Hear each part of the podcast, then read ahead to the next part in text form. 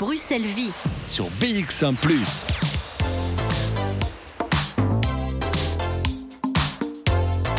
La petite musique, ça veut dire que c'est parti pour Bruxelles Vie. Bonjour à tous. Pendant deux heures, il y a hum, un petit goût de jeu de redis déjà. En tout cas, c'est mon cas. Je ne sais pas si c'est la même chose pour vous. Nous étions mardi, place du Luxembourg. Eh ben, ça serait bien que nous y retournions ce soir pour les after work.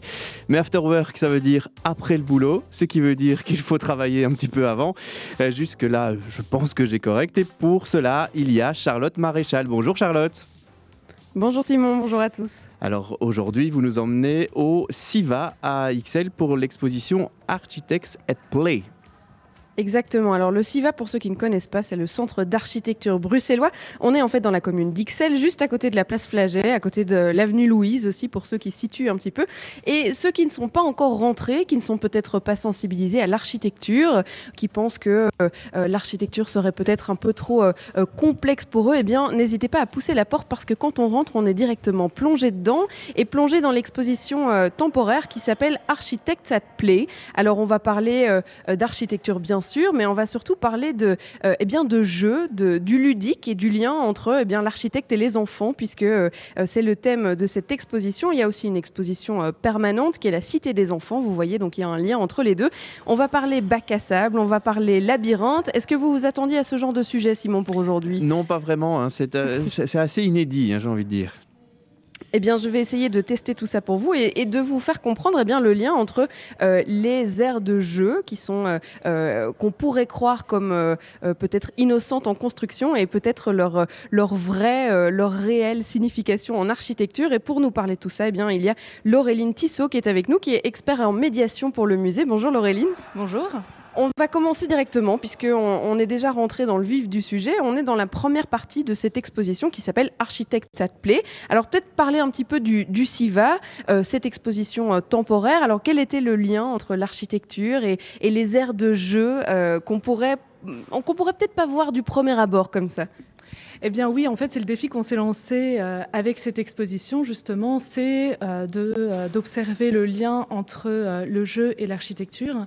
Et d'ailleurs, cette exposition, elle invite le public à directement endosser deux paires de lunettes, celle de l'enfant et celle de l'architecte. Et l'idée étant de regarder à travers et d'observer l'architecture, finalement, à travers les mécanismes de jeu que l'on trouve chez l'enfant. On est dans la, première pièce de cette expo, si on peut le dire. Et cette première pièce, eh bien, elle a des allures euh, enfantins, si on peut le dire, puisque euh, c'est une toute petite porte qui nous mène dans une première salle et un énorme bac à sable. Alors, euh, le bac à sable et l'architecture, j'aurais peut-être pas fait le lien comme ça directement. Et pourtant, c'est un, une ère de liberté, si on peut dire. Eh bien exactement, un peu comme euh, le monde qui s'offre à l'architecte lorsque euh, il est invité à imaginer un bâtiment. Le bac à sable, bon alors c'est un petit peu différent dans la mesure où le bac à sable, c'est vraiment euh, un endroit où l'enfant ou n'importe qui va pouvoir construire sans aucune règle.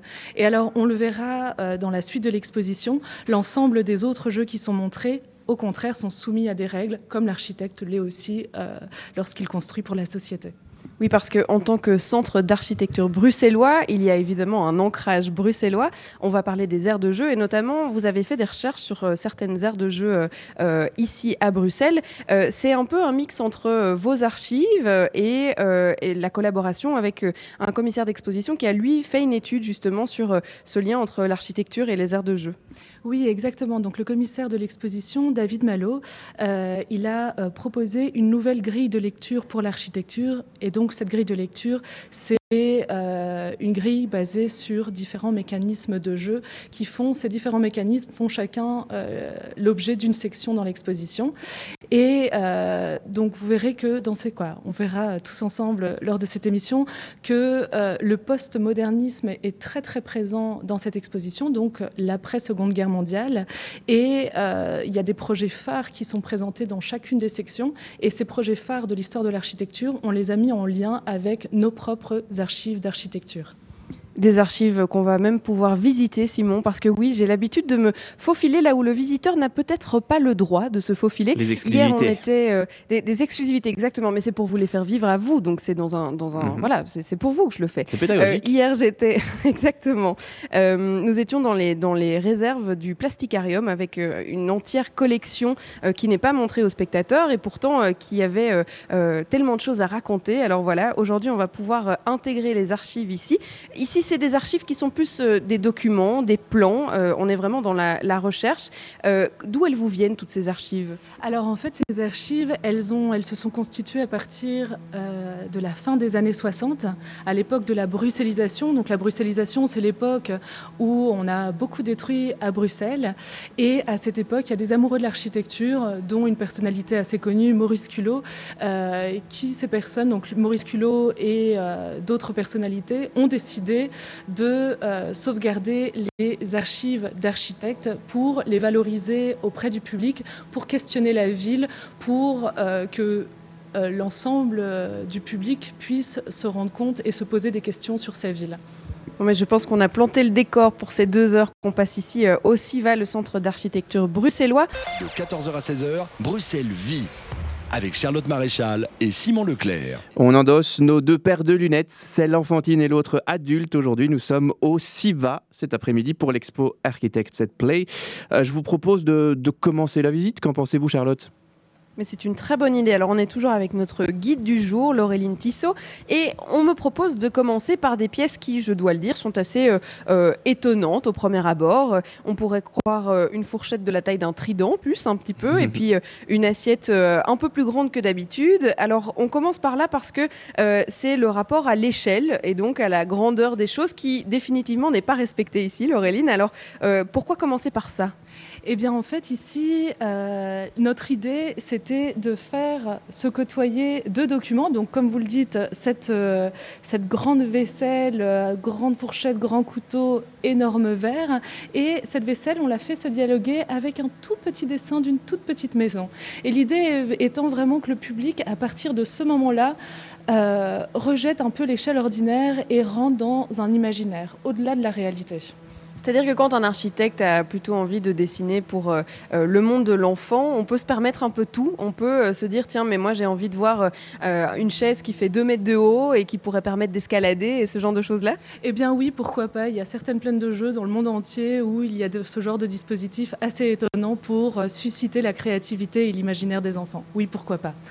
On va rentrer directement dans ce monde-là puisque vous m'invitez carrément à, à rentrer dans le bac à sable qui est au début euh, de euh, cette expo. Je vous laisse passer devant, comme ça je vous suis. Faites bien attention à la petite porte. Donc, dans toute l'exposition, il y a euh, des grandes portes pour les adultes, mais aussi de petites portes pour les enfants.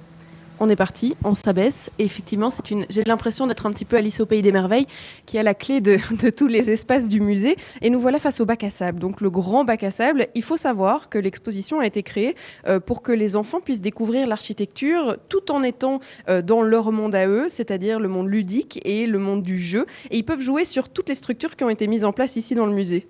Exactement. En fait, donc c'est une exposition traite euh, de l'architecture, de l'enfance, de l'éducation, euh, de, la pratique artistique, etc. Et donc notre volonté, c'était évidemment de s'adresser en partie directement aux enfants.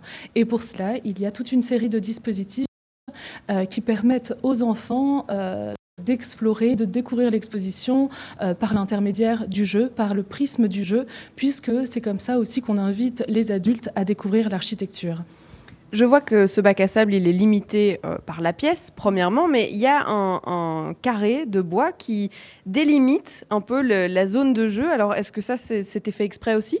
Alors oui, en fait, euh, ce- cette plage de sable et ce- cette plage de sable, pardon, et euh, ce carré en bois qui délimite un espace à l'intérieur même de la plage, c'est en référence à euh, une installation sur une plage de Rio, Euh, et c'était une installation telle quelle qu'on a reproduite pour cette exposition. Et l'idée étant que ce carré symbolise le lieu de l'imagination. Dans la vraie vie, donc à Rio, ce carré, c'est un carré au centre duquel étaient organisées des performances, euh, des spectacles, etc. Le, bac à sable, ça a toujours existé, c'est-à-dire qu'on s'est toujours dit, tiens, mais on va, on va euh, euh, laisser nos enfants jouer dans un, dans un sable délimité. Eh bien, donc déjà, il y avait évidemment la plage, et donc très vite, le sable a pu être un support de jeu, un support de jeu sans limite, sans règles. Et ça, très vite, les pédagogues, fin 19e siècle, début 20e siècle, ont vu euh, dans le sable un support, euh, euh, exemplaire pour justement le jeu libre et propice au développement de l'enfant. On continue parce qu'il y a, euh, je disais un petit peu que je me sentais comme Alice au pays des merveilles, et on va peut-être continuer un peu dans cet univers euh, euh, féerique du dessin animé, du conte, etc. Puisque ce qui nous emmène un peu plus loin dans l'exposition, c'est le labyrinthe. Labyrinthe qui a fait rêver les enfants pendant des années, les grands aussi d'ailleurs, puisqu'il existe des labyrinthes taille humaine. c'est quelque chose qui a fait aussi partie de cet imaginaire enfant. Oui, tout à fait. Ben, le labyrinthe, c'est le labyrinthe de la vie euh, les mots-clés pour euh, définir le labyrinthe, ça pourrait être euh, les atmosphères, les situations, les, les obstacles, etc. Et dans les années 60, il y a tout un groupe d'artistes réunis sous le nom de l'international situationniste qui ont vu en le labyrinthe une manière de voir la ville autrement. À l'époque moderniste, donc avant la Seconde Guerre mondiale, la ville, elle est étudiée en fonction de ses fonctions, euh, se divertir, travailler, apprendre, etc. Et au contraire, les situationnistes vont vouloir voir la ville en fonction de ses atmosphères. Et donc du labyrinthe, il y en a ici un petit peu exposé euh, partout, c'est-à-dire qu'il y a euh, des dessins qui sont soit abstraits, soit très très concrets, avec des dessins de ville, je vois, ou en tout cas je crois. Tout à fait, tout à fait, c'est exactement ça. Alors il y a toutes sortes de labyrinthes. Donc le labyrinthe que l'on montre prioritairement, c'est celui réalisé par l'architecte Constant, l'architecte constant, celui-ci qui est représenté en maquette et qui dialogue avec toute une série de documents, dont par exemple celui euh, d'Oma ici. Donc ici, euh, ce labyrinthe euh, qui est dessiné par Oma, l'idée c'est pas de s'y promener pour découvrir des atmosphères, mais c'est un labyrinthe qui invite le, le public à consommer. Dans mon souvenir, c'est un labyrinthe qui a été créé pour un centre commercial. Donc un centre commercial peut aussi être vu comme un labyrinthe. Un labyrinthe euh, au milieu du musée, euh, c'est là où on est pour l'instant, Simon. Alors, euh, est-ce que vous avez une musique qui serait en rapport avec là où nous nous sommes perdus? S'y Pas spécialement, mais par contre, vous vous preniez pour Alice au Pays des Merveilles. Moi, je suis le lapin vous savez, le garant du temps, là. Mais oui, oui, très bien. Nous ne sommes pas en retard, en retard, en retard. Nous allons justement prendre le temps. Direction le SIVA AXL dans Bruxelles Vie pour un retour à l'enfance, au, développement de l'imaginaire. Et vous en avez à revendre de la créativité. J'en suis certain, Charlotte. Mais figurez-vous que j'ai lancé l'idée que je me sentais un petit peu comme Alice au Pays des Merveilles.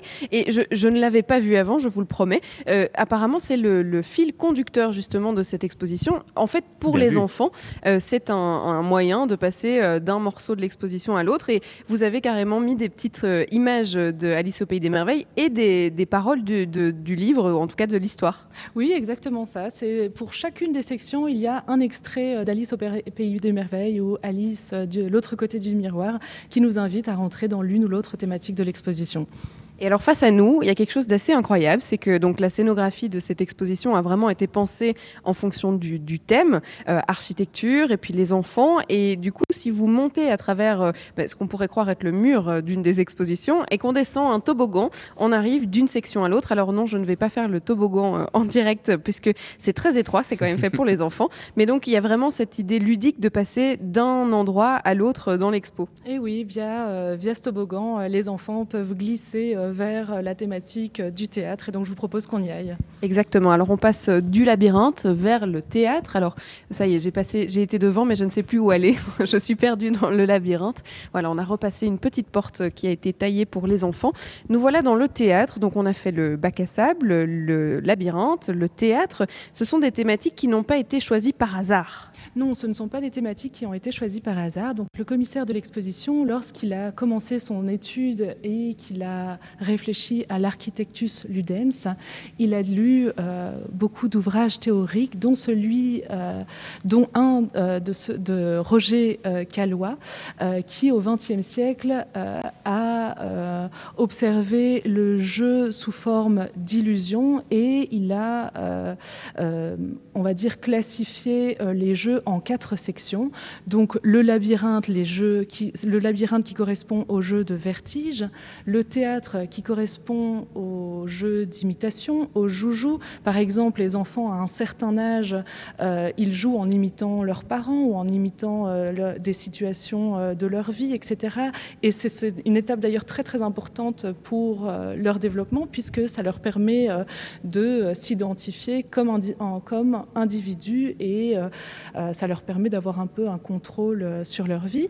Euh, l'autre section que l'on fera ensuite, euh, c'est la construction. Alors là, la construction, Roger Calois, c'est issu d'une des théories de Roger Calois qui voit la construction à travers les jeux du hasard. Et il y a la section stratégie qui, elle, est issue de la, des, jeux de, des jeux de compétition. C'est donc euh, tout l'univers du jeu des enfants. Alors on est arrivé dans la section du théâtre où vous avez carrément euh, monté un, théâtre qui a été euh, construit pour le musée, un théâtre de marionnettes et que vous allez pouvoir faire vivre ce week-end justement. Exactement. Alors ce petit théâtre de marionnettes, il a été réalisé par le couple Robrecht and Dam pour ses petits enfants et ce théâtre, on va l'activer en invitant deux marionnettistes ce week-end pour un spectacle proposé aux enfants et donc ce sera ce samedi à 17h. On voit quand même euh, au fur et à mesure de, l'exposition qu'on on sort parfois même du monde de l'architecture, c'est-à-dire qu'il y a des œuvres un petit peu partout, des dessins, euh, il y a euh, de l'histoire presque quand on regarde sur les murs. Oui, il y a de l'histoire et il y a surtout, surtout quoi, au-delà de l'histoire, c'est vraiment une manière assez nouvelle d'observer la de manière assez inédite. Et donc c'est pour ça qu'on se fait se côtoyer euh, des jeux, des jouets avec des projets euh, d'architecture. Et ici, dans le théâtre, dans euh, la partie imitation, le projet postmoderne qui l'introduit, c'est celui d'Aldo Rossi, le Teatro del Mondo, qu'il a réalisé en 1980 pour la Biennale de Venise. Et alors il s'agit d'un petit théâtre monté sur une plateforme flottante. Et c'est un petit théâtre qui a voyagé après la biennale euh, à l'époque jusqu'en ex-Yougoslavie. Et euh, ici, euh, l'histoire de ce petit théâtre, elle, elle se fait au fur et à mesure des paysages qui défilent derrière le petit théâtre. Et ce petit théâtre, il, il peut nous rappeler tout un tas de choses. C'est vraiment une forme archétypale qui peut évoquer en chacun de nous quelque chose de différent. Et cette section, elle traite de ça. Elle traite de la manière dont on s'approprie des formes archétypales. C'est vrai qu'on dirait un, petit château euh, flottant euh, au gré du vent et donc euh, un peu, oui, l'univers des enfants, ça c'est sûr. quand on pense à l'architecture, on pense souvent à la construction des bâtiments, à la ville en fait, et, ça va bien, bien au-delà puisqu'on voit des œuvres ici architecturales qui sont au-delà de juste une maison dans laquelle on va vivre ou d'un bâtiment qui a été construit. Ce sont presque des œuvres d'art. Oui, oui, tout à fait. Oui, là, en l'occurrence, le Teatro del Mondo d'Aldo Rossi, oui, c'est à mi-chemin entre euh, une œuvre d'art et, l'architecture. Tout à fait. Je ne sais pas quoi rajouter d'autre, c'est parfait. On est dans le théâtre, nous allons migrer vers la construction. X1 Jeff Bodard. De 14h à 16h, Bruxelles vit. Le jingle est tout excité, nous aussi d'ailleurs, puisque nous sommes en direct du SIVA. Euh, j'ai le plan de l'expo sous mes yeux. On, sent que ce sont des architectes. Hein. Des plans, des plans, des plans. Euh, si je comprends bien, Charlotte, vous étiez au théâtre, juste à côté, place à la partie construction et ses briques.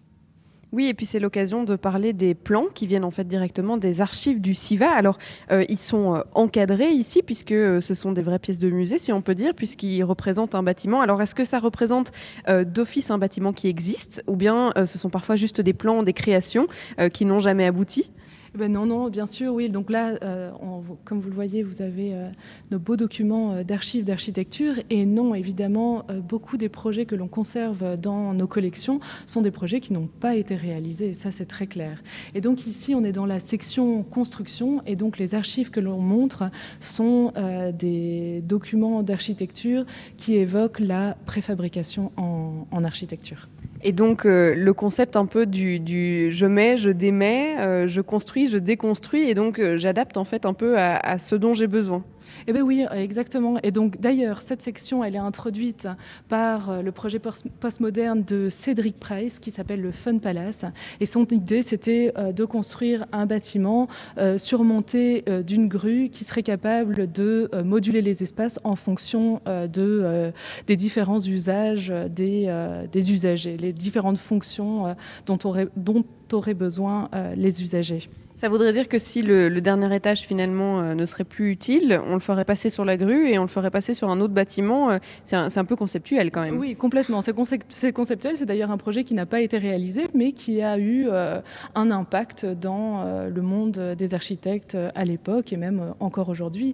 Effectivement, les bâtiments ont une vie, ont une vie propre et des fois, on doit changer à un moment donné leur fonction. Et donc, c'est ce, ce que ce projet peut évoquer. Cédric Price, et d'ailleurs il y a une, petite anecdote ici dans le musée, puisque euh, on vous parlait du monde de l'enfant, il y avait le petit théâtre il y a quelques instants, et puis il y a beaucoup de jouets qui sont euh, euh, présentés là, et, ailleurs. Alors on est devant une grande vitrine, euh, quatre cubes, qui présentent des jouets, et il y en a un justement qui appartient en fait à Cédric Price, dont on vient de parler. C'est oui, oui, c'est exactement ça, un jeu de construction qui appartenait à Cédric Price. Et à côté de ce jeu de construction, il y a euh, d'autres jouets qui font aussi, comme nos archives, référence à l'univers de la préfabrication, notamment avec euh, le jeu célèbre euh, Mécano, entre autres. Oui, euh, les, les Lego aussi, en fait, on peut considérer que c'est de la construction. Exactement, exactement. Et tous ces, ces jouets euh, de l'enfant leur apprend à construire, déconstruire, euh, changer le sens finalement euh, de leur construction. Ce sont des jouets qui vous ont été euh, prêtés par euh, le musée du jouet de Bruxelles, du coup. Exactement, en grande partie. La majorité des jouets qui sont présentés ici euh, proviennent du musée du jouet avec qui on a fait une collaboration pour cette exposition, puisqu'on voulait vraiment se faire rencontrer l'architecture et le jeu. Et les petits bâtiments qui vous sont montrés dans cette vitrine, d'ailleurs, pour certains, font vraiment écho à l'histoire de l'architecture, à l'évolution des styles. Il y a un petit garage qui fait tout à fait écho à l'architecture moderniste. Et, et voilà. Et d'ailleurs, il y a aussi une petite euh, petite cuisine qui nous fait penser euh, aux cuisines équipées euh, inventées dans l'entre-deux-guerres. Ça, c'était nouveau. Et ben, on le voit dans l'univers des jouets aussi. On va euh, se déplacer, on passe de la construction à la stratégie, si je ne me trompe pas. Allez, passons à la stratégie. Mais, euh, sauf si vous avez une autre On idée. fera, on fera un petit tour après par les cabanes, mais allons à la stratégie d'abord. Par les cabanes. Alors on repasse par une petite porte. Je redécouvre un dessin de Alice au pays des merveilles. Mhm. Il ne faut pas être euh, claustrophobe hein, parce que je passe d'un endroit à l'autre. Hop, et c'est tout est fait pour que euh, les enfants puissent participer à cette exposition de la même manière que leurs parents, qui puissent euh, lire euh, sur l'ensemble des murs, euh, eh bien euh, explications. Alors on est ici à la stratégie. La stratégie, c'est très important dans le monde du jeu, mais aussi dans le monde de l'architecture. Oui, tout à fait. Alors d'abord dans le monde du jeu, euh, peut-être que vous l'avez euh, perçu, mais là, euh, jusqu'à présent, on fait, on visite cette exposition suivant les différents jeux qui correspondent à l'évolution aussi le développement chez l'enfant. Par exemple, on est passé au théâtre, donc c'est l'époque où les enfants imitent leurs parents. Ensuite, après la construction. Alors la construction, généralement, les enfants, ils peuvent s'y adonner au moment où ils commencent à euh, construire, des mots, construire des phrases. Et ici, on est dans la stratégie. Et alors, la stratégie, on peut y jouer euh, quand on est à l'âge de la raison. Et euh, la stratégie, contrairement à la construction, c'est pas un jeu, ce sont pas des jeux, pardon, où on va avoir une satisfaction immédiate. C'est un des jeux où on doit anticiper. Ça, c'est le mot clé pour comprendre cette section, c'est l'anticipation. Moi, j'aime bien faire un petit peu de suspense parfois dans cette émission. Alors, je pense que nous allons garder le reste de l'explication de cette partie stratégie pour euh, après un morceau de musique, Simon. Oui, parfait. Et puis après, vous euh, dirigerez vers les cabanes et les arches. Ça, c'est du teasing quand même de fou. Je vous promets, Jeff Bodard et Gangster d'amour dans quelques petits instants. À tout de suite. De 14h à 16h, Bruxelles vit sur BX1 ⁇ Architect at Play, un reportage TV d'ailleurs a été réalisé par nos confrères de BX1. Vous pouvez le retrouver facilement sur Internet, sur le site de BX1 justement. Un condensé de 1 minute 10 et sur la radio BX1 ⁇ on développe le sujet pendant deux heures. C'est ça notre grande force. Parce qu'il y a des choses à dire et qu'on aime prendre le temps. Nous étions du côté de la stratégie. Oui, on parlait avec Laureline du fait que eh bien, les différents thèmes euh, du jeu qui ont été proposés dans l'exposition suivent l'évolution euh, du jeu des enfants. Et donc l'évolution, euh, elle a suivi l'imitation avec le théâtre et puis la construction. Ici, dans la stratégie, on est un peu plus loin dans, dans l'évolution des enfants et on est face à un jeu que tout le monde connaît bien quand même, c'est Bataille Navale. Alors je suis sûre, Simon, que vous avez joué à ça quand vous étiez jeune. comment est-ce qu'on a... Il y, a Bataille Navale et il y a un autre nom, je pense, qui, a, qui, qui marche pour ce jeu-là. Non, je ne suis plus sûre. Toucher coulé. Coulé, voilà, c'est ça que je cherchais, exactement. Donc bataille navale, toucher coulé. On pourrait croire que ça n'a rien à voir avec l'architecture, je dois avouer, Laureline, mais je pense qu'il y a quand même un lien. Mais oui, il y a un lien puisque depuis le début de l'exposition, on fait euh, dialoguer des jeux, des jouets avec des projets d'architecture. Et celui-ci, évidemment, c'est un jeu euh, de société de stratégie euh, et la planification d'une ville, elle se fait suivant aussi un point de vue stratégique. Et donc ici, les archives que l'on montre, ce sont des plans d'urbanisme euh, relatifs à la Belgique. Et cette section, elle est euh, introduite par le projet postmoderne de Buckminster Fuller, cet euh, architecte américain, qui a imaginé le World Game. Et donc le World Game, c'est un jeu qui qui, comment dire, euh, travaille sur euh, la globalité. L'idée de Buckminster Fuller euh, était de regarder le monde de d'en haut, de très haut, pour voir quelles étaient toutes ses ressources. Et pour lui, la globalisation, elle avait quelque chose de beau dans la mesure où ces ressources, très mal réparties dans le monde, pouvaient être partagées entre les différentes populations. Donc c'est évidemment un projet utopique. Mais ce projet stratégique, évidemment, euh, est, lié à, des jeux de société euh, stratégiques. Et d'ailleurs, la bataille navale, elle a un lien avec euh, Buckminster Fuller, sa pratique, puisqu'il s'est inspiré des stratégies militaires, les stratégies militaires américaines qui se sont ouvertes à l'université dans les années 1960.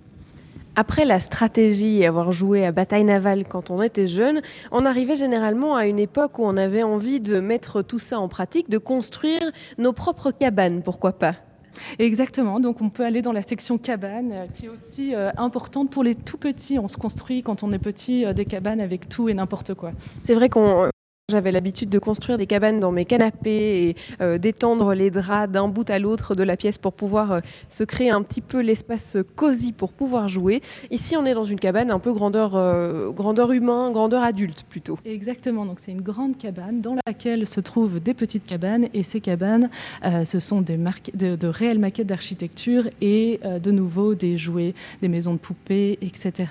Et la thématique des cabanes, on l'a fait dialoguer avec celle des arches de Noé, euh, la rencontre euh, avec, euh, avec les gens, avec le monde. C'est ça l'arche de Noé. Et un enfant, lorsqu'il a une cabane, généralement, il va y réunir tous ses jouets. Et cette cabane, avec tous ses jouets, tous les objets qui suscitent son intérêt, eh bien, ça va permettre de façonner son, son identité. Il y a un détail dont on n'a pas encore parlé euh, dans l'expo, c'est la construction euh, de certaines œuvres qu'on voit euh, exposées d'architectes ou d'artistes de, qui ont été créées avec leurs enfants justement pour lier cet univers de l'enfant avec le leur. Exactement. Alors, il n'y en a pas dans cette euh, section-là, si je ne me trompe pas, mais au tout début de l'exposition, effectivement, on peut voir euh, une œuvre commune entre une artiste et sa fille qui ont toutes les deux euh, réalisé un musée du dinosaure à partir de tout un tas d'objets, dont des petits os de carcasses de viande, il faut le dire. Et donc, voilà, elles ont toutes les deux réalisé un, musée du dinosaure et cette très belle objet euh, qui suscite beaucoup l'intérêt des enfants qui viennent visiter notre exposition euh, se trouve dans la section labyrinthe. Quand on voit les, maquettes d'architecture comme ça, on pense un peu à nos caplas euh, dont on, quand on jouait quand on était petit. On aimait bien construire des maisons, euh, autant avec les Lego. Euh, on faisait en fait un petit peu les, architectes de demain. Eh bien oui, exactement, les architectes en herbe, et c'est ce que démontre aussi cette exposition. Et alors, tant que je suis dans, qu'on est, pardon, dans cette, dans cette section, j'en profite pour raconter une petite anecdote. Donc, à côté de ces petites cabanes que l'on montre, on montre des jouets, puisque, comme je le disais, un enfant dans sa cabane, il va réunir tous ses jouets, sa propre arche, entre guillemets, sa propre arche de Noé. Et dans cette section, on peut voir un, Goldorak qui vient du musée Adam, qui nous a été prêté pour cette exposition. Et un des architectes dont on montre un projet dans cette exposition, lorsqu'il a vu le Goldorak, il a dit oh, Mais c'est ça, c'est génial. Moi aussi, j'ai un Goldorak dans mon bureau d'architecte euh, et c'est aussi ma source d'inspiration. Et donc, euh, un architecte, sa pratique, euh, elle se résume aussi par ses propres, ses, ses, propres jouets de l'enfant et son propre univers, etc. Ça tombe bien parce que ça, il se trouve qu'on était euh, justement euh, au Adam hier. Alors euh, il y a des liens hein, entre nos émissions. C'était peut-être pas fait exprès, mais voilà, pourquoi pas, c'est anodin.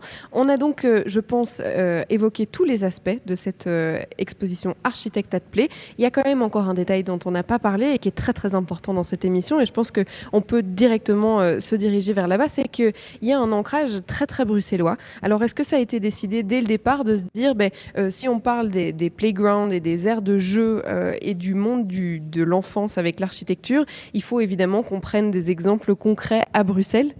Oui, oui, oui. En fait, initialement, euh, on avait pour projet de euh, faire une exposition sur la thématique des plaines de jeux en ville. On a décidé d'agrandir cette thématique au processus de jeu, au mécanisme de jeu grâce auquel on peut lire l'architecture autrement.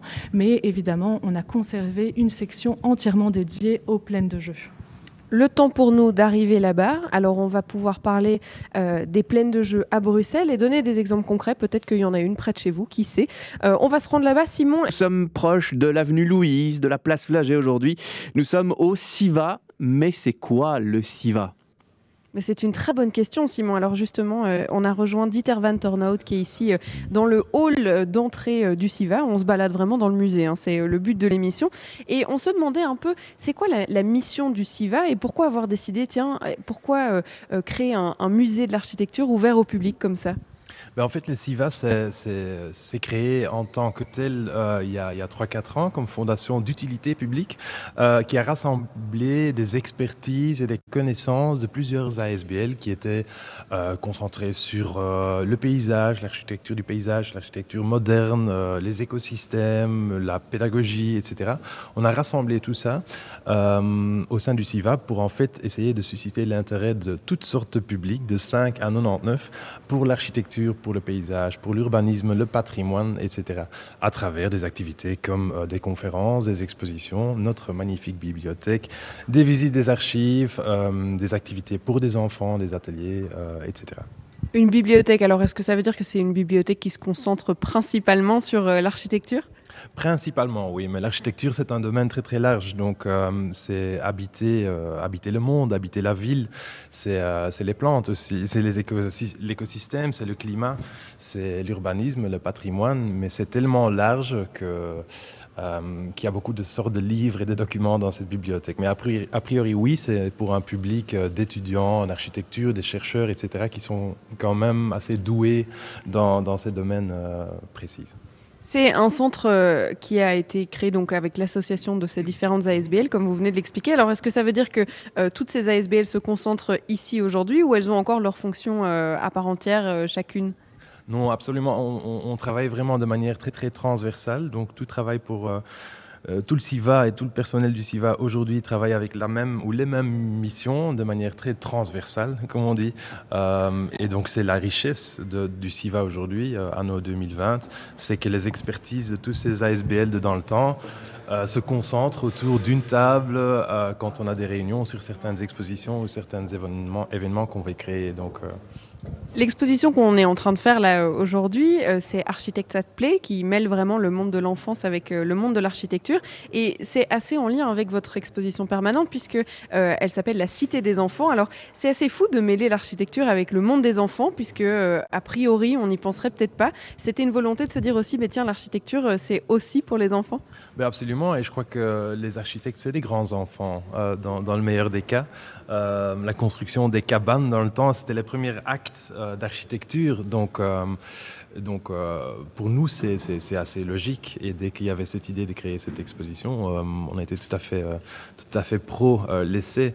Il y a quand même de différences entre la Cité des enfants et, et l'expo en bas, mais c'est tout à fait chouette d'avoir une exposition qui a différentes lectures à des niveaux assez intellectuels, à des niveaux poétiques, mais à des niveaux aussi pour des enfants qui sont, ouais, qui sont tous les bienvenus ici au SIVA pour, pour différents types d'activités et expositions. On va continuer notre, notre voyage euh, dans le monde architectural des enfants, puisqu'on va découvrir eh bien, les plaines de jeux bruxelloises, qui sont elles aussi des pièces d'architecture et qui représentent pas mal aussi l'évolution euh, de l'architecture et l'histoire de l'architecture. On va continuer cette visite avec euh, notre guide du jour, Laureline. Le temps pour nous de nous rendre dans cette, cette deuxième partie d'exposition. Je crois qu'il est temps de s'informer. Oui, nous développons notre imaginaire aujourd'hui à l'expo Architect Play. Retour au réel avec le Flash Info. 14h à 16h. Bruxelles Deuxième partie de votre émission préférée, optimiste, on a dit Bruxelles Vie. Euh, nous allons à la rencontre des lieux riches avec des gens qui ont énormément de choses à nous dire. C'est encore le cas aujourd'hui au SIVA pour l'expo Architects Play. Elle a lieu du 18 octobre au dimanche 9 février. Il reste donc tout pile un mois si je compte bien. Exactement. Alors, on est arrivé dans la deuxième partie de cette exposition euh, éphémère. On est toujours dans Architect at Play. Euh, on parlait euh, de l'ensemble des mécanismes de jeu qui sont liés à, l'architecture dans la première partie de cette émission. Et puis là, maintenant, Laureline Tissot, elle nous emmène dans Bruxelles, si on peut dire, ou en tout cas dans les, plaines de jeu bruxelloises. Alors, vous avez réellement construit une plaine de jeu au milieu de, de cette pièce. Alors, on voit un rocher, encore un bac à sable, une structure que je ne pourrais décrire, mais qui est, à mon avis, une tour de château. Enfin bref, vous avez vraiment recréé des structures de plaine de jeu. Exactement. Donc euh, au centre de la pièce, un socle avec différents modules de jeu, un petit bac à sable, un rocher sur lequel grimper, un, fragment de toboggan tube dans lequel les enfants peuvent passer, glisser, se cacher, et euh, un donjon euh, qui évoque clairement les, petits, les, plaines de jeu château. Et donc ici, pour l'anecdote, au moment du vernissage, on avait fait un pré-vernissage avec, plus, avec plein d'enfants et donc, euh, lorsque les enfants sont arrivés euh, dans cette section, euh, ils ont, comme dans une plaine de jeu, couru sur ce socle, grimpé sur le rocher, pris le sable pour faire des pâtés, et un petit enfant est rentré dans la tour et tout de suite, il a dit « je suis prisonnier ». Et donc tout ça pour dire à quel point la manière dont les architectes imaginent les jeux a de l'importance sur la créativité des enfants. Si une forme de jeu est non identifiable, alors les enfants, ça va susciter davantage leur créativité et c'est eux qui vont inventer l'usage de la forme. En revanche, lorsqu'on leur met un petit euh, château stéréotypé, ben, ça va entre guillemets conditionner un peu leur imaginaire on est euh, au centre même euh, de la plaine de jeu, mais aussi de celle euh, de l'architecture, puisque de manière chronologique, en fait, on, explore un petit peu les, tendances qu'il y avait quand on construisait les plaines de jeu. Et si je ne me trompe pas, ça commence au début de l'ère industrielle, puisque eh bien, la ville industrielle est devenue un petit peu dangereuse pour ses enfants, les voitures, il y a vraiment beaucoup plus de dangers, et donc on décide de d'écarter l'espace de jeu des enfants, et là, du coup, de réunir ben, un endroit de pleine de jeux pour eux. C'est un peu que là, tout commence. Mais oui, exactement. Donc déjà, euh, fin du 19e siècle, la ville devient de plus en plus dangereuse, notamment avec ses impasses insalubres. Et donc là, il devient vraiment important pour les pouvoirs publics de créer des espaces pour que les enfants jouent. Autrefois, ils pouvaient jouer euh, dans la rue sans danger. Là, on doit créer des espaces euh, à cet effet. Et donc, une des toutes premières plaines de jeux que l'on montre, c'est une plaine de jeu qui se situait dans le parc, de, le parc Euh, à Scarbeck. Et euh, cette, plaine de jeu, elle se caractérisait comment? Eh bien, par une, grande plage de sable, hein, qui rappelle d'ailleurs la plage de sable du début de l'exposition, et une pataugeoire. Donc, deux euh, espaces de jeu libres. C'est donc euh, la première version, on va dire, ou en tout cas la première euh, pleine de jeu. Ce sont des photos d'époque, ce qui est très chouette puisque euh, la place a bien changé depuis. Et donc on peut observer eh bien, à quoi elle ressemblait en noir et blanc avec des cartes postales qui sont même encore timbrées. Donc c'est vraiment. ça fait partie de vos archives, ce genre de photos-là? Alors oui, il y en a certaines qui appartiennent à nos archives. Il y en a certaines que nous avons acquises pour l'exposition. il y a des collectionneurs qui vendent encore de vieilles cartes postales et ce sont vraiment des sources non négligeables pour retracer euh, l'histoire de l'architecture et notamment des plaines de jeu. Et avec les plaines de jeu, ça n'a pas été un travail évident parce que très très souvent les dispositifs d'origine ont disparu. Et les archives sont très peu nombreuses pour retracer cette histoire l'évolution des plaines de jeu, eh bien, elle suit l'évolution de l'urbanisation, si on peut dire, euh, des villes, ou en tout cas la manière dont on commence à structurer euh, les villes. Et il y a de plus en plus de règles. Alors euh, nous, on connaît nos plaines de jeu d'aujourd'hui, et c'est vrai qu'on doit répondre à un certain nombre de règles, et donc elles vont s'instaurer au fur et à mesure de l'histoire. Oui, oui, oui, tout à fait. Disons que dans les années 1980, il y a un accroissement comment dire, une crainte euh, accrue des parents euh, envers le risque. Et alors, à ce moment-là, évidemment, tout un tas euh, de normes de sécurité vont voir le jour. Et cela, ça va appauvrir les plaines de jeu. Parce que autrefois, il était très courant, par exemple, de trouver dans les plaines de jeu des cages à poules, les cages à grimper, les clim en néerlandais, je crois. Euh, et donc ces cages, aujourd'hui, elles sont euh, quasi euh, inexistantes, des inexistantes des plaines de jeu, puisque jugées dangereuses.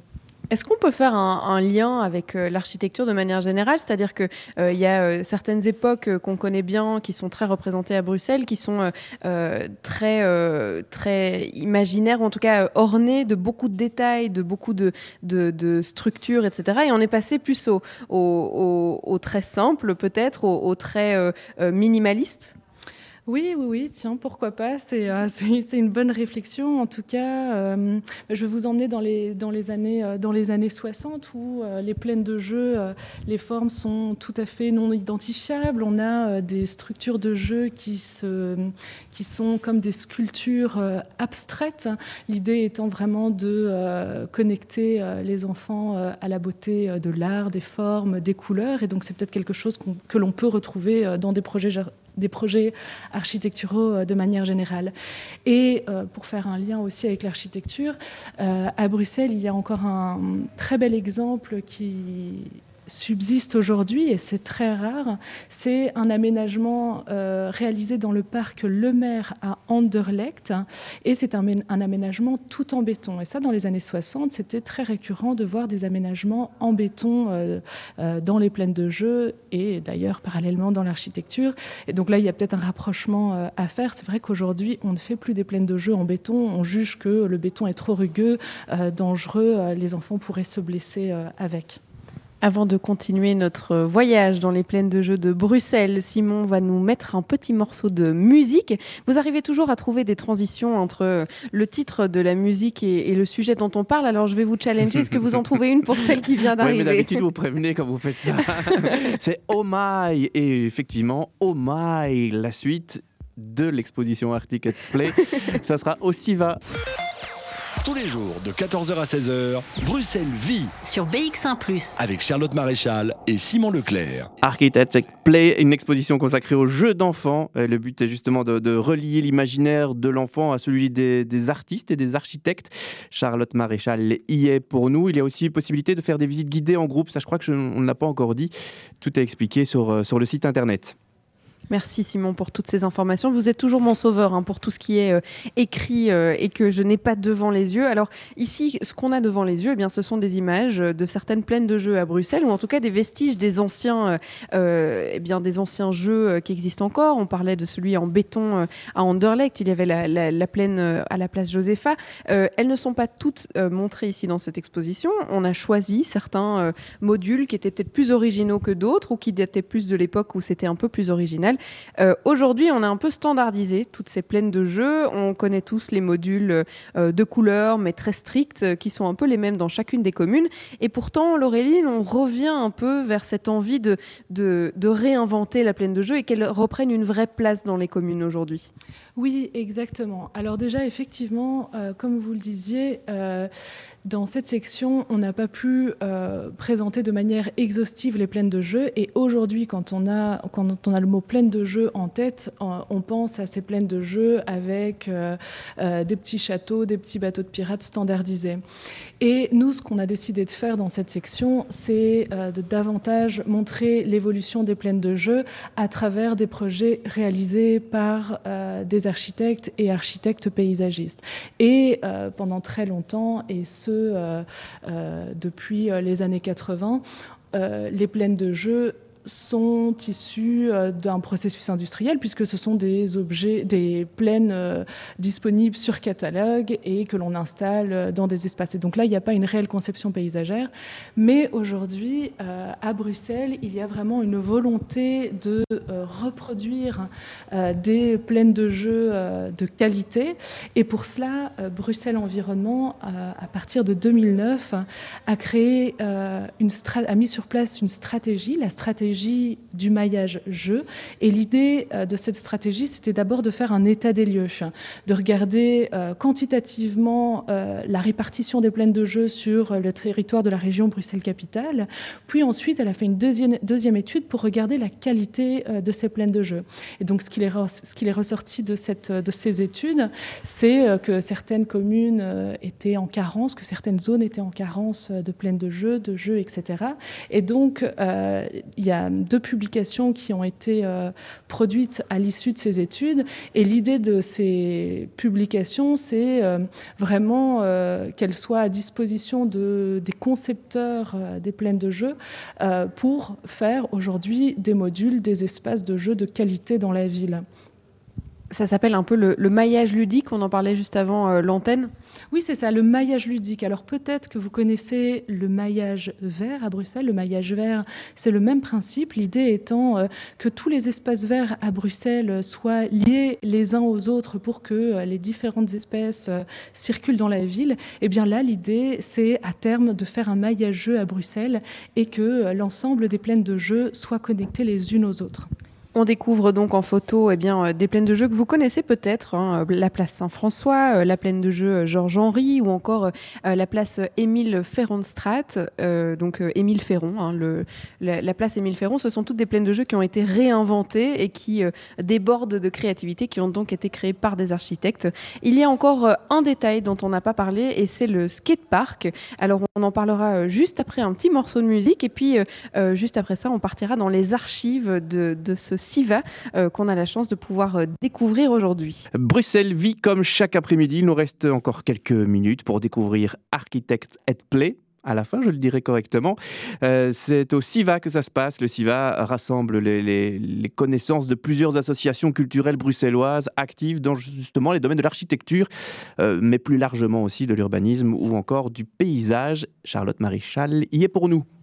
On parlait euh, d'évolution euh, depuis le début de, l'émission, alors d'évolution notamment des, principes de jeu euh, dans, chacun des, enfin chez les enfants en fait. Donc on passe par la stratégie, on passe par, bon, la stratégie c'est le dernier. on passe d'abord par le, bac à sable, le labyrinthe, et puis on développe vers la stratégie. Donc tout ça c'était une évolution. On a parlé de, l'évolution des, plaines de jeu à Bruxelles, qui correspondent un peu à l'évolution de, de l'urbanisme. Et puis il y a une plaine de jeu dont on n'a pas encore parlé, qui est peut-être la nouvelle plaine de jeu si on peut dire, c'est le skatepark. Alors, euh, je ne sais pas, Simon, si vous étiez un adepte du skate ou si vous êtes un adepte du skate. Ah, j'étais, en tout cas, j'aimais bien regarder les, skateurs et j'étais assez fan de jeux vidéo, de skateboard, mais euh, moi, j'en ai jamais fait, non. D'accord, eh bien, euh, c'est un peu la nouvelle version des, des, plaines de jeux et du coup, elle a sa place ici dans l'exposition Architect at Play. Oui, alors le skatepark que l'on présente, c'est celui du Square des Ursulines qui a été réalisé par le bureau d'architecture LESCO en partenariat avec le collectif de skateurs brusques et deux jeunes paysagistes. Et pour nous, il était important de parler du skatepark. Pourquoi? Parce que déjà, ça nous permet de ne pas cantonner, et ça c'était important pour l'exposition, de ne pas cantonner le jeu euh, aux enfants. Et euh, effectivement, le skatepark est fréquenté par euh, vraiment des personnes de, différents âges. C'est-à-dire que maintenant, il y a des bureaux d'architecture qui sont contactés pour euh, euh, développer euh, de, nouveaux skateparks parce qu'il y a une, une, matière à réfléchir à une meilleure, je ne sais pas, structure. Mais oui, un skatepark, ce n'est pas seulement euh, des, rampes sur lesquelles glisser, des éléments sur lesquels slider. Je ne connais pas exactement le vocabulaire des skateurs, hein. mais l'idée, c'est voilà, ce skatepark des, des Ursulines, il s'intègre parfaitement, il s'intègre au paysage et il faut, voilà, il fallait l'intégrer dans la ville, dans un tissu urbain existant, et donc le fait d'appeler, de faire appel à des architectes, à des architectes paysagers euh, c'était évident pour euh, les commanditaires. Puisqu'on est à la fin de cette exposition temporaire, Architecte Play, et que Laureline Tissot, vous nous avez avec grand plaisir fait le tour de toute cette exposition. Vous avez, vous, auditeurs, jusqu'au 9 février pour venir la découvrir et vous organisez pas mal d'activités pour justement intégrer les enfants ou les adultes aussi d'ailleurs à cette exposition et justement la faire découvrir de manière un peu plus vivante que peut-être venir une après-midi ici. Eh bien oui, tout à fait. Alors déjà ce week-end, euh, on organise euh, un atelier familial et euh, le spectacle de marionnettes dont on a parlé tout à l'heure au sein même de l'exposition. Et pour le 9 février, on organise un, finissage avec différentes activités à destination des familles, avec un disco kids, un spectacle de nouveau de marionnettes, avec un concert pour les enfants, etc. Et plein de surprises. Donc nous vous invitons à venir découvrir l'exposition pourquoi pas le 9 février, à l'occasion de ces festivités. Merci d'avoir euh, participé à l'émission et de nous avoir conduits hein, dans cette histoire et dans ce lien entre le monde du jeu et l'architecture. Il est l'heure pour moi de me rendre aux archives parce que oui, ça fait partie du SIVA. Euh, il y a euh, pas mal de choses à découvrir et c'est Stéphanie Deblic qu'on va euh, découvrir, qui est directrice des collections.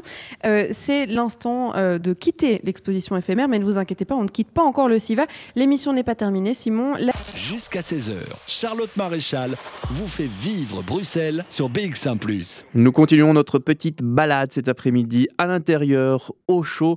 Nous avons fait le tour de, de l'exposition Architect Set Play. Dirigeons-nous maintenant vers les archives du SIVA.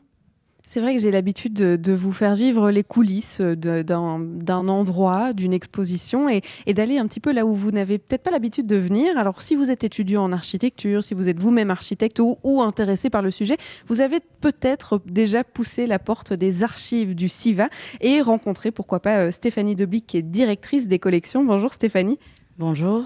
On est au premier étage parce que euh, il y a plusieurs étages d'archives. Alors euh, pour des raisons un petit peu de communication avec le studio et pour être sûr d'envoyer euh, notre interview au studio en direct, on est resté au premier étage. Mais c'est déjà la, caverne, la caserne d'Alibaba ici, la caverne d'Alibaba. La caserne, ça n'ira pas. Mais il y a tout objet chez vous. Alors on voit autant des chaises que des maquettes, que des plans. Il y a un nombre d'armoires incalculable. il y a de tout dans ces archives bah, euh, Oui, en effet, euh, les archives d'architecture sont, sont très diversifiées. Pardon. Au niveau de leur contenu, en fait, c'est très hétéroclite, c'est-à-dire que euh, l'architecture, c'est quand même un art total. Et ici, la création de la maison, c'est à l'origine le département d'architecture moderne. Et euh, l'architecture moderne, on considère aussi euh, en partie sa naissance avec l'art nouveau, ce qui veut dire donc un art total. Donc euh, oui, autant l'architecture, c'est des plans, c'est des maquettes, mais c'est aussi la chaise dessinée par Horta pour son intérieur personnel. C'est un pan de mur préservé. Ce sont les ferronneries de la Maison du Peuple. donc en fait, euh, oui, on a aussi énormément d'ailleurs de décors de scène, euh, de photographies d'époque, énormément de photographies d'époque qui sont donc témoins en fait de l'histoire euh, de Bruxelles à travers le temps. donc oui, tout un patrimoine très riche en fait de, de Bruxelles et de la Belgique surtout. On parlait de l'architecture moderne, c'est vrai que vous vous êtes spécialisé là-dedans. Alors ça se situe à peu près où en termes de, de date dans l'histoire? Alors l'architecture moderne, on estime qu'elle commence euh, plus ou moins donc euh, dans la seconde moitié donc du 19e, qui est donc l'Art Nouveau. Euh, L'Art Nouveau est un peu le style par excellence à ce moment-là, en parallèle de tous les styles éclectiques qu'il y avait à ce moment-là. et donc il y a l'Art Nouveau, il y a l'Art Déco, donc la Belle Époque. on a énormément sur l'Expo 58, les années 60, les années 70. On estime en fait que l'architecture moderne, c'est un peu tout, de l'art nouveau au postmodernisme plus ou moins. Voilà. Euh, c'est assez large, c'est assez réducteur, mais voilà, c'est un peu la grande idée. Euh, et aujourd'hui, en fait, euh, on, a créé, en fait, il y a quelques années, un département d'architecture contemporaine, donc pour élargir et pérenniser, en fait, le patrimoine des architectes qui réalisent, oui, qui conçoivent, en fait, des bâtiments depuis 1980 à nos jours, quoi. Voilà, c'est ça. Quand on pense effectivement à, l'architecture, on pense aux maquettes, on pense euh, aux plans, mais euh, aujourd'hui on est dans une époque euh, du digital. On a envie de faire, enfin on a envie, on fait tous ces plans sur ordinateur, on n'est plus du tout en train de les tracer à la main, et donc il y a un peu cette problématique de la conservation de tous ces plans et de, toute cette évolution de l'architecture à Bruxelles, à Bruxelles et ailleurs d'ailleurs. vous avez des papiers, mais maintenant vous devez aussi gérer des, formats de PDF ou, ou autres d'ailleurs. Oui, en effet, ça c'est en fait euh, c'est assez paradoxal, mais le papier se conserve bien mieux et le parchemin se conserve bien mieux. En fait, au fur et à mesure des années et de l'industrialisation du papier, le papier est devenu de plus en plus euh, fragile et de moins en moins bon de bonne qualité pour la conservation. Euh, et en fait, euh, c'est assez drôle parce que le numérique est euh, considéré comme beaucoup moins pérenne que le papier. Donc c'est un peu le nouveau, le nouveau défi de la maison. C'est-à-dire qu'en fait, les formats l'enregistrement des formats numériques, donc des plans qui sont natifs numériques, comme on dit, doit se faire en fait sous plusieurs formes pour assurer une pérennisation des données en fait. Euh, donc euh, c'est assez absurde quand on y pense, mais oui en effet le numérique est beaucoup moins facile à conserver que le papier. Donc maintenant, ici, on peut trouver à la fois des, des, fichiers papier et des fichiers numériques que vous conservez dans des, dans des disques durs ou je ne sais pas d'ailleurs. Sur, oui, en effet, on a pas mal de. Il y a tout un système de base de données pour toute cette information numérique. Euh, et, euh, ben, d'ailleurs, euh, en parallèle, en fait, on a travaillé pendant 2-3 ans sur une base de données qu'on a mis en ligne il y a quelques mois et qui est un peu le Google de nos collections et donc qui permet en fait de du coup faire des recherches à travers la collection existante dans laquelle justement on intègre aussi l'architecture contemporaine, les bureaux contemporains aujourd'hui qui travaillent avec notre nouveau département à la pérennisation de ces archives qui sont considérées comme contemporaines. Voilà. Je vous garde euh, à côté de moi et on va pouvoir se balader un peu dans, dans les archives puisque je vois effectivement euh, euh, des, des, endroits que je peux reconnaître, des maquettes en tout cas ou des pièces de maisons qu'on peut reconnaître à Bruxelles. Le temps de se déplacer, eh bien Simon, vous allez pouvoir nous placer un petit morceau de musique. Oui, vous parliez de maquettes. Ma, ma, ma sœur est architecte et ça me rappelle quand même de, des souvenirs où à la bourre il fallait l'aider toute la famille à coller des petites maisons jusqu'à 3 h du matin. Des mauvais souvenirs peut-être. oui, ce sont des mauvais souvenirs parce que je ne suis absolument pas manuel. je me faisais euh, en guirlandais parce que mes maisons n'étaient pas, n'étaient pas droites, etc. Bon, à mon avis, les œuvres de ma sœur, période étudiante, ne sont pas dans les archives du SIVA. Et c'est tant mieux. Kid Naos arrive pour ambiancer votre jeudi. De 14h à 16h, Bruxelles vit sur BX1 ⁇ L'exposition Architects et Play jusqu'au 9 février. Elle est visible du mardi au dimanche de 10h30 à 18h et encore pendant quelques instants dans Bruxelles Vie avec vous Charlotte. Euh, je me balade en fait euh, là dans les archives littéralement. Alors je suis entre euh, la maquette de l'hôtel Conrad qui est à côté de la place Stéphanie et qui est la maquette originale hein, du projet immobilier qui avait eu lieu. Il y a des rambardes à ma droite de maisons bien connues. il y a du style Horta qu'on peut voir en face. Il y a des maquettes, il y a notamment des pièces de la Maison du Peuple. Enfin, il y a vraiment un patrimoine bruxellois assez énorme. Est-ce que ça veut dire que le SIVA s'est intégré un peu dans le, euh, le mécanisme que tous les architectes se disent tiens, j'ai envie de conserver tous les projets et donc on vous, on vous donne euh, nos plans, euh, soit de rénovation, soit les, on, trouve des plans chez nous, on va vous les donner et donc vous avez un peu ce rôle de, de réunir l'ensemble du patrimoine architectural à Bruxelles?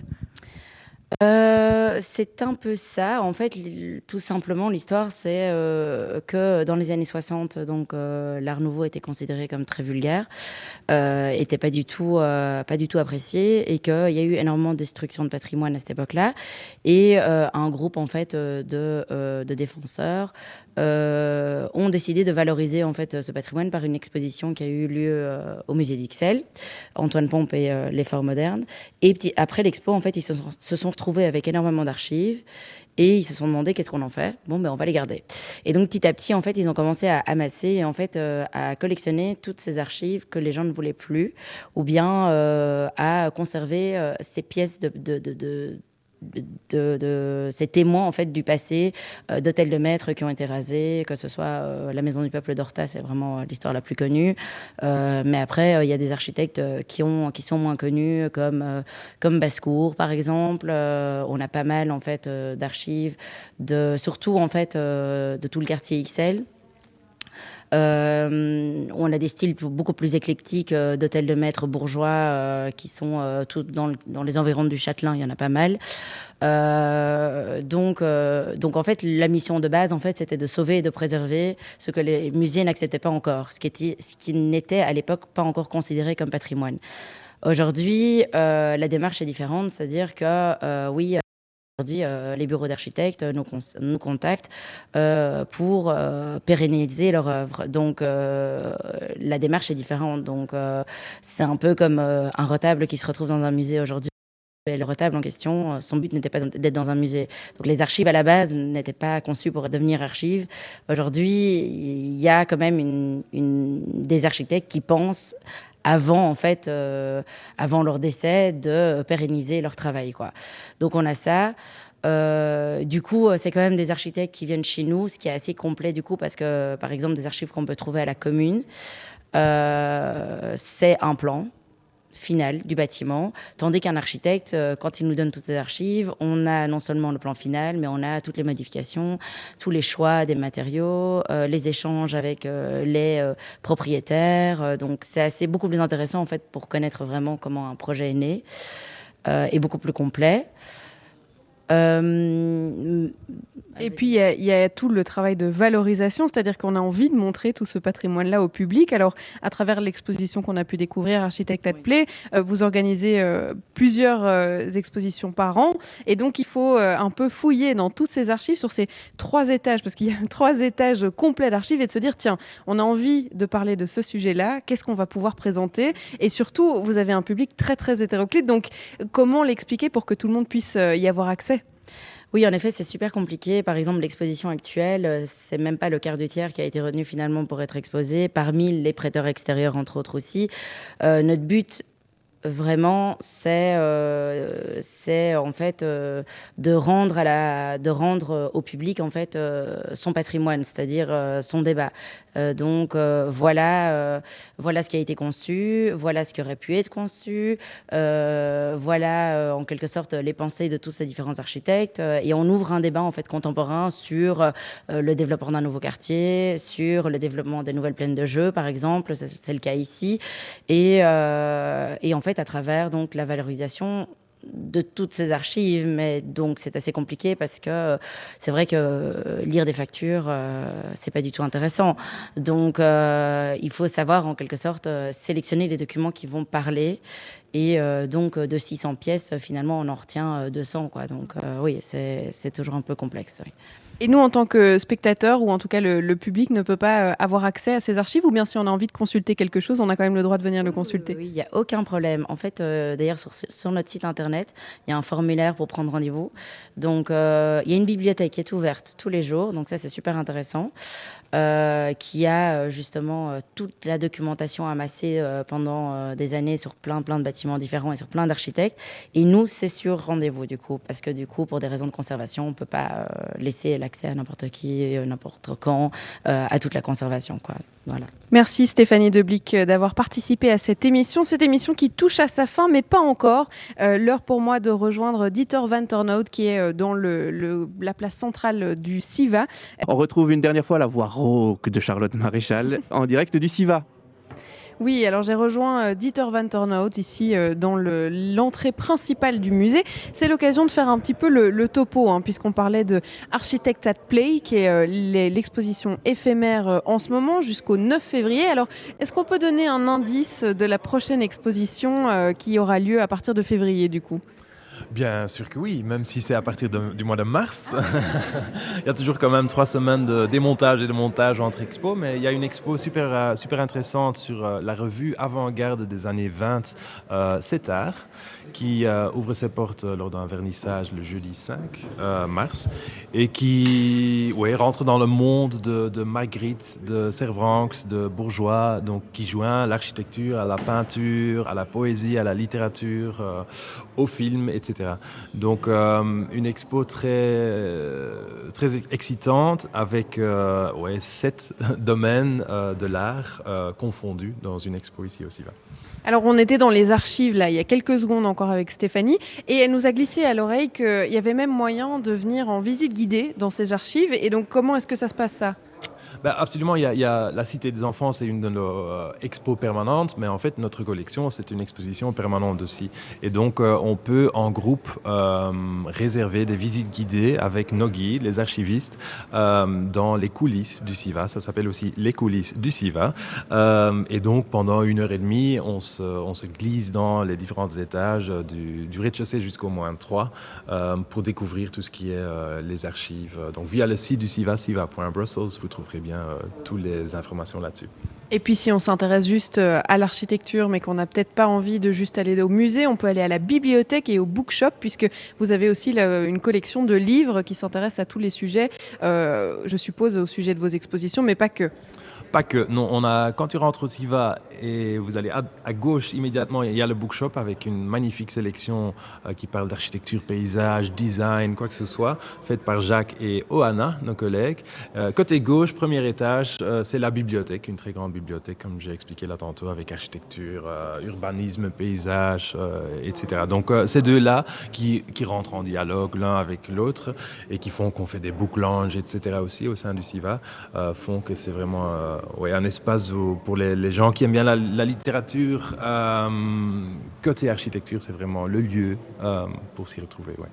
Une date importante qu'il faut rappeler, le 9 février, puisque si vous venez découvrir le, le finissage de l'exposition Architecte at Play, eh bien vous venez avec euh, toute la famille. Il y a plein d'activités qui sont organisées euh, pour la fin de cette exposition. Et puis n'hésitez pas à venir au SIVA euh, à tout moment pour découvrir l'exposition permanente. On n'a pas eu la chance de la faire aujourd'hui, pourquoi pas une autre émission?